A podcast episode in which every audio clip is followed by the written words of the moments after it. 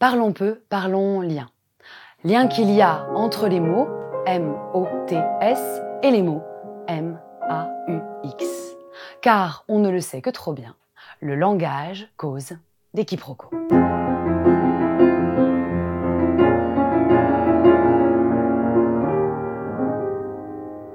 En famille, en amour, en amitié, au boulot. À croire que partout, on se passe le mot.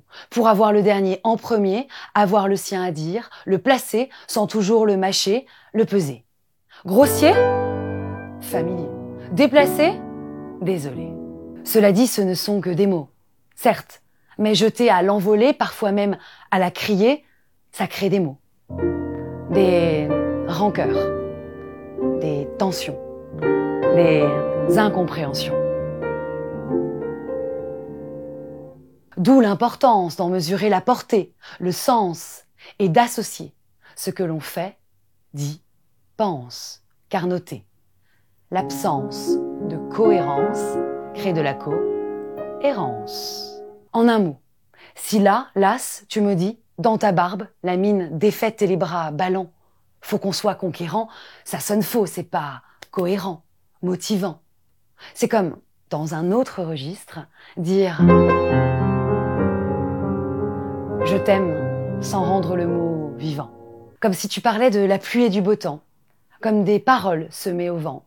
Encore des mots, toujours des mots, les mêmes mots.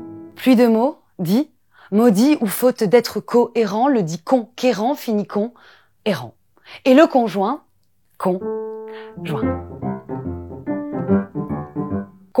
conséquence d'un monde et de son indécence qui manipule les mots en tous sens, au risque qu'ils ne nous parlent plus. Pris pour con, incompris, qu'ils ne nous disent plus rien, rien que des mots en l'air, l'air de rien, sans qu'on n'y fasse rien. Car qu'on se le dise, qui ne dit mot consent et se sent con parfois, ma foi. Alors, permettez-moi de dire un mot, encore un, le dernier, que vous pouvez d'ailleurs noter dans un carnet, ou mieux, l'incarner vraiment. Rendre les mots vivants, c'est les rendre motivants. Sur ces mots, qu'il est des joues. Belle journée à vous et bise sur la joue.